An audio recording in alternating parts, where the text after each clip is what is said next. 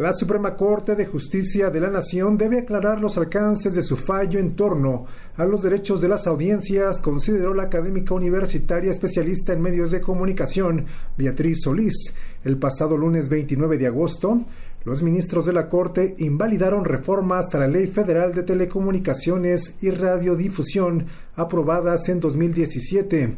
La decisión tomada por la Corte fue respaldada por especialistas y académicos que promueven la defensa de los derechos de las audiencias.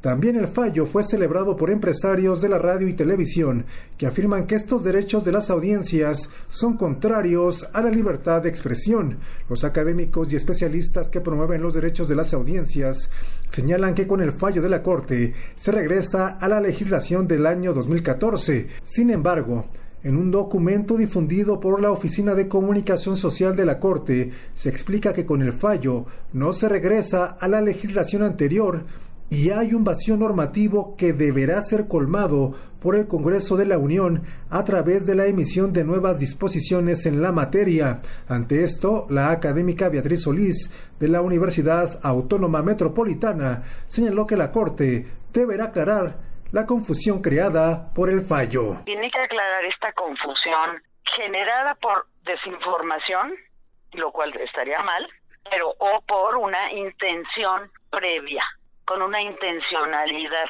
que lo cual también estaría mal.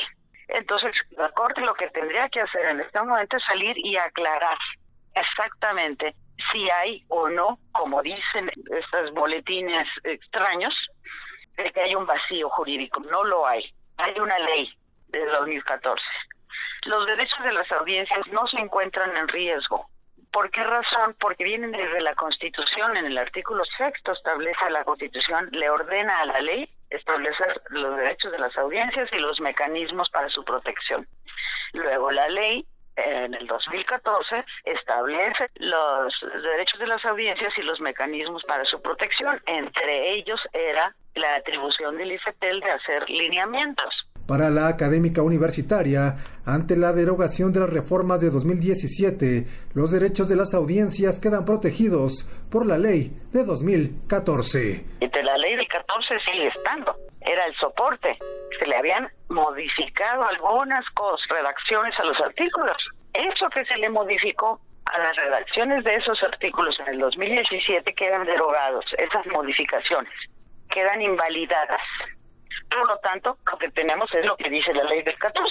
Solís consideró que estos momentos de confusión son aprovechados por los empresarios de la radio y televisión para presionar a los ministros de la Suprema Corte. Los empresarios de la radiodifusión, que nunca estuvieron de acuerdo con los lineamientos que estableció el IFETEL para garantizar los derechos de las audiencias. Desde el 2014 hasta el 2017 hasta finales del 2016 nunca estuvieron en contra de la ley del 2014.